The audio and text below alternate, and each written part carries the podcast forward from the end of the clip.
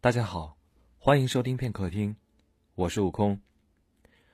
今天为大家朗读的是我写的一篇文章，名叫《记忆的随身听》。And you open the door and you step inside. We're inside our hearts.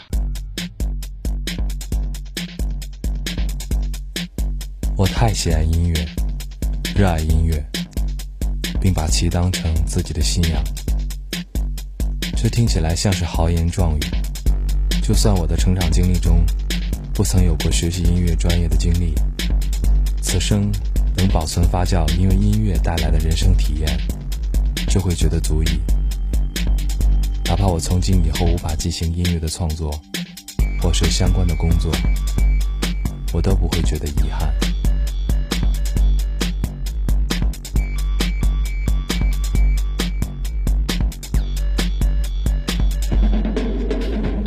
终于还是觉得，随身聆听用的播放器，终归还是会有个寿命。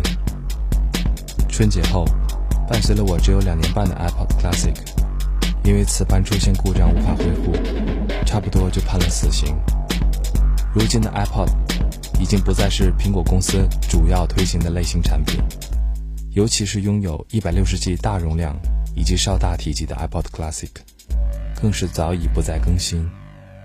但是相信它一直没有停产，就证明它依然是一些音乐爱好者的不二选择。如今似乎拥有了它，基本可以旁敲侧击地证明使用者喜爱音乐的程度。我使用它的终极理由，因为它的容量以及尚可的音质，你基本可以把你人生经历中搜集的所有音乐随身携带。对于喜欢音乐、热爱音乐的人们来说。在没有更高科技的容量保存播放器的时代里，还有比这个更有吸引力的吗？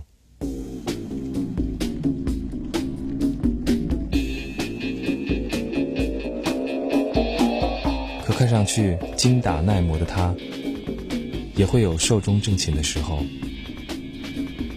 坏掉的这一款，时间快的有些出乎我的意料，里面就快把容量充满的音乐也封死在其中。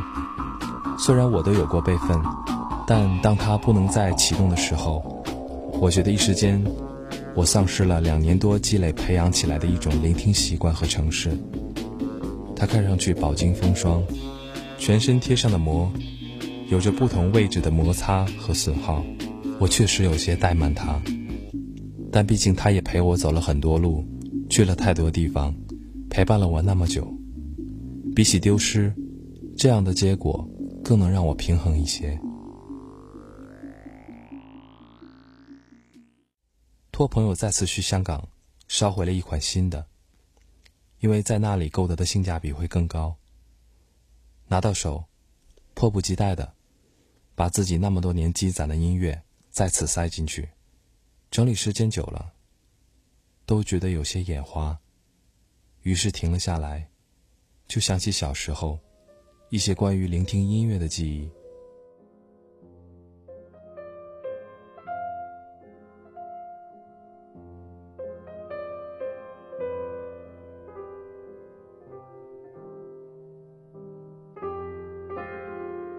最早的记忆来自父亲的讲述。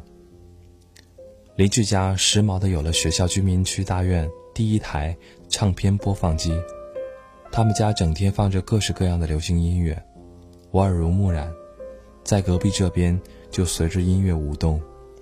一日终于得以接近唱片机，听了一个晚上。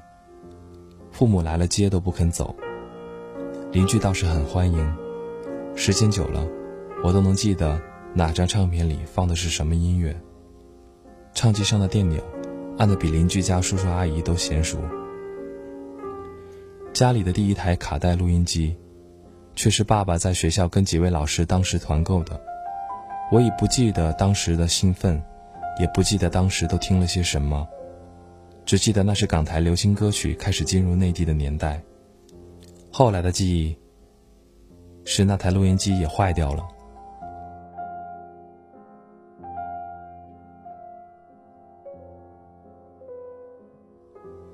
再大一大。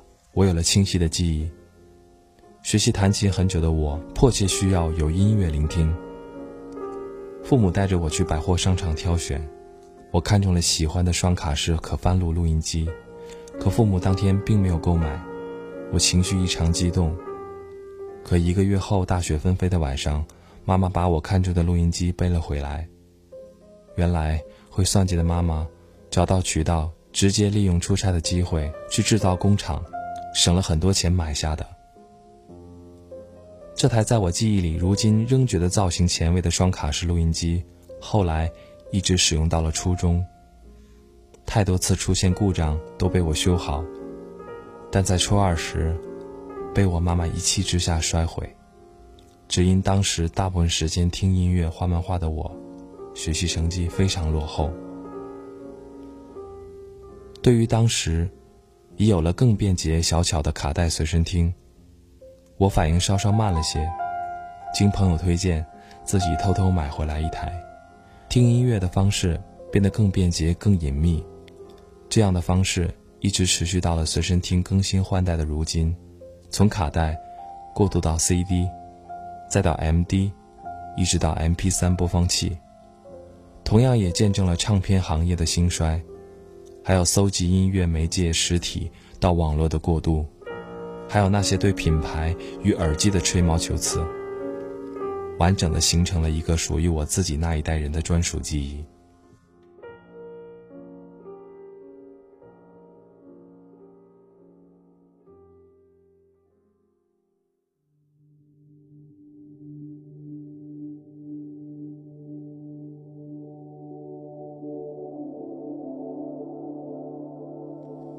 苹果公司后来因为推出播放器改变了音乐产业，随之而来的是免费与下载。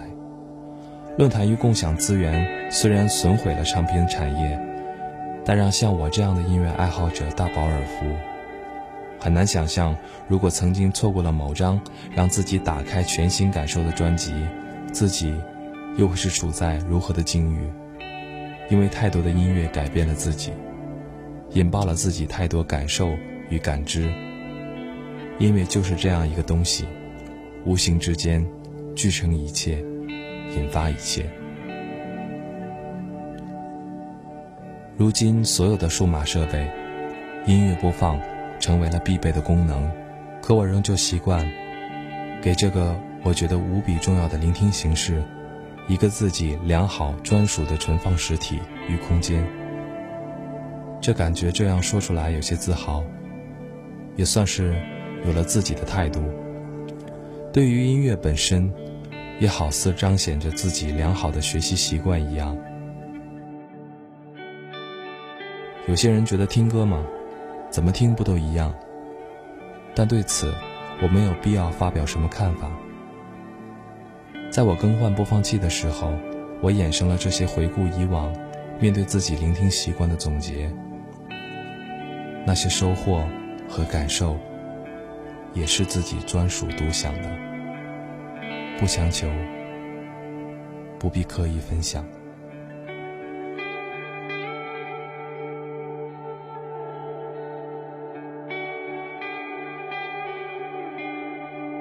感谢大家收听，与我的声音偶遇，期待下次再会。